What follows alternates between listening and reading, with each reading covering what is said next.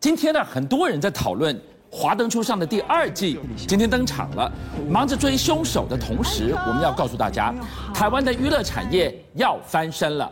背后助权的，居然正是中国铺天盖地的大整改。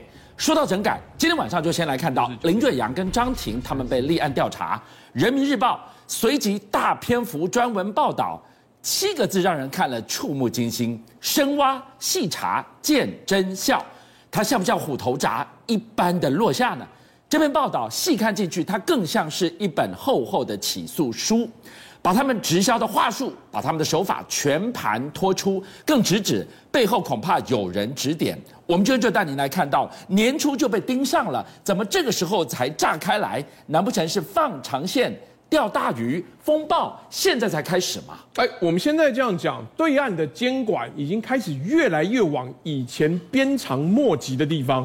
现在连中国国家版权局哦都说，以后电直播、电商、科技领域要加强版权管制。是，也就你以后大概看不到什么盗版的产品了。嗯、但你慢慢讲，讲到就是。以前很多可以放过你睁一只眼闭一只眼的事情，现在直接讲重拳出击不能停呐、啊，容不下违法专营的秘密，法律之伞只保护守法本分的经营。现在在对岸哦，还做得风生水起，而且台面上丝毫不避讳的，就是张庭跟林瑞阳。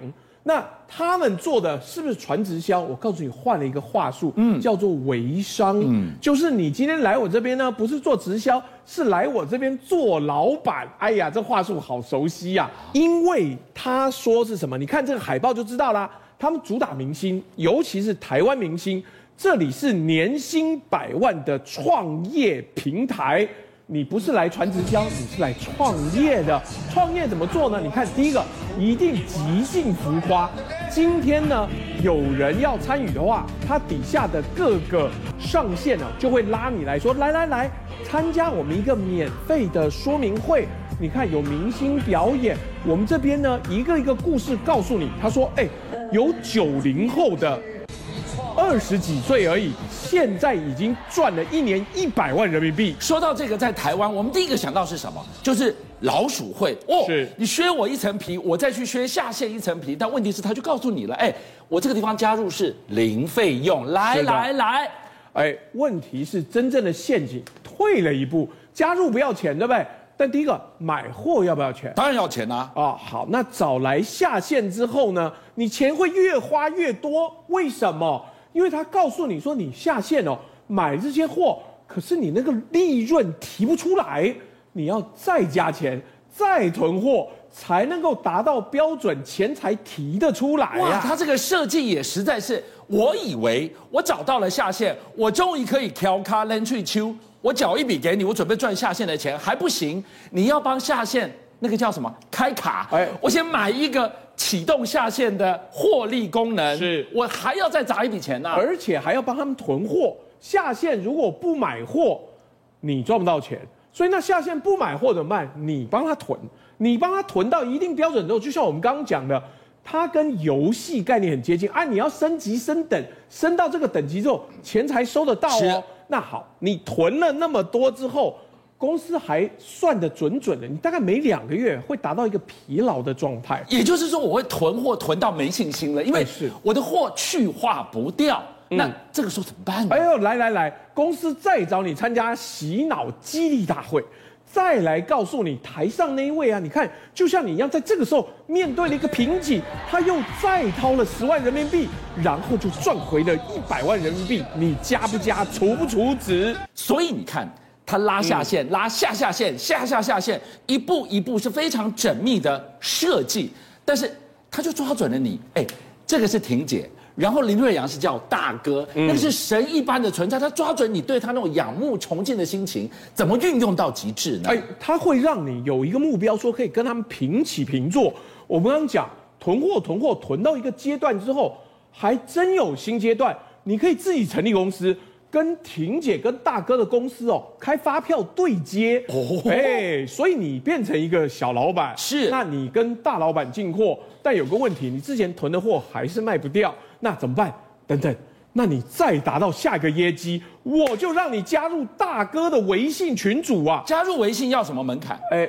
你得要成立公司了，啊、然后每个月的运作呢达到一定的标准，才有精英群的称号。那我不就直接直达天听，可以直接对上了大哥林瑞阳了吗？呃，一开始感觉好像是大哥每天会跟你嘘寒问暖，然后告诉你，哎，有机会安排合照啊，有机会一起吃个饭呐、啊。嗯、但基本上说说而已，吃不太到饭。但搞了半天，后来才发现，全部都是小编管的。林瑞阳呢，就是小编跟他讲说，哎，今天要拍一个影片，照这个本念，念完之后再给他。但是光这一个微信群呢，就多拉了几千人进去，头像是老板的，管也是小编，哇！所以你以为你可以直达天听，跟林瑞阳、跟大哥直接微信接上线的？不，跟你接的后面是小编，嗯、哎，就跟现在很多政治人物的这个网页都是小编管的嘛。但真正这一对明星夫妻厉害的地方是，浮夸完全走演艺圈的炫富路线，华系列，哎，所以啊，多炫富。张庭有一个例子，张庭之前才在直播前哦，就说我好惨呐，我现在生活好低调哦，在哭哎，对，真哭哦，每天只花一点点钱，我多么辛苦，每天工作十几个小时。又想要看到小孩，又想要跟大哥一起工作。我跟你们一样，是一个非常努力工作的一般人。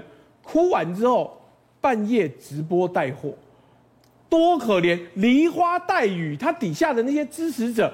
刷卡送礼物，一送送二十几万人民币，哇，那眼泪好好珍贵啊！欸！因为你直接看，这根本是实境节目，他是真哭。你看了真的我见犹怜之后，结果呢？当天是平台的带货销售冠军，一场带货销售一八四二万人民币。姐容易吗？姐也不容易呀，啊。姐不容易，姐的演技很高超，但是还没完。如果才这样子。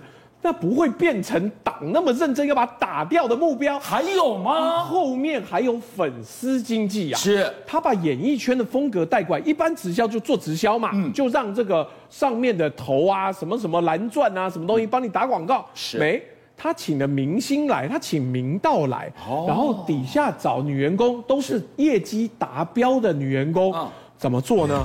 来，我帮你抹护手霜，哎，整只手摸片片，明星在你面前一手之一臂之遥，然后还要抱抱，然后还维稳你的脖子，香不香？香。头发我还可以亲一下头发，这感觉就是粉丝的见面会。昨天已经讲过了，为什么他们要弄得这么浮夸？就是他真正在卖的不是商品，他卖的是粉丝经济跟这些大明星，所以 TST 哦，这一次会变成一个国家打击的重点，就是因为玩过头了，已经接近宗教跟后宫的概念的时候，这国家在这个时间点怎么可能允许？所以我们才会一开始跟大家讲说，这一次针对。林瑞阳跟这张庭的这个所谓的大整顿，恐怕只是开始而已。而这一股风居然吹向台湾，意外的让台湾的整个影剧产业得到了逆风高飞。今天大家都在问凶手是谁？《华灯初上》第二季今天上架了，Netflix 哦，这一次投资《华灯初上》，终于在台剧，他过去投资了好几个赚不回来的案子，这次终于赚回来了。Netflix 在全球的分散投资，现在开始大赚其钱。光看它每股的价格，你就明白，过去一年真的涨了很多。尤其在疫情期间，你看最低从这个二零二一年三月啊这一段时间一路涨到现在十一月。哎，不好意思，我有手上有报 Netflix，哎，恭喜你！哎，哇，所以迎风高飞的 Netflix。右边这位我们看到的是什么？爱奇艺哇，这个对比就很鲜明。爱奇艺的压力就是第一个，因为它在各国，它也没办法再上这个相关的市场了，而且它的内容受到很多的管制状况之下，它的股价真的一路走低。那这就是一个比较大的挑战，是当国家收紧管制的时候，一个影音播放平台没有获利可能，那只能眼睁睁看 Netflix 大赚其钱，但爱奇艺却陷入了裁员的窘境。那同样的，你看，包含了之前说有松。或是这个百裕数码、BOSS、Dom、Digi，都因为投资华灯初上开始大赚钱，而且一路走高的时候，原来在台湾哦都是超级低谷，因为你的华剧卖不出去，你的影视没有收益的时候，在 Netflix 上有个好处是全球都看得见。你知道之前由于游戏产生了一个新的讨论，纽时还出一篇报道。叫做“荧幕三公分的新潮流”，因为有字幕啊。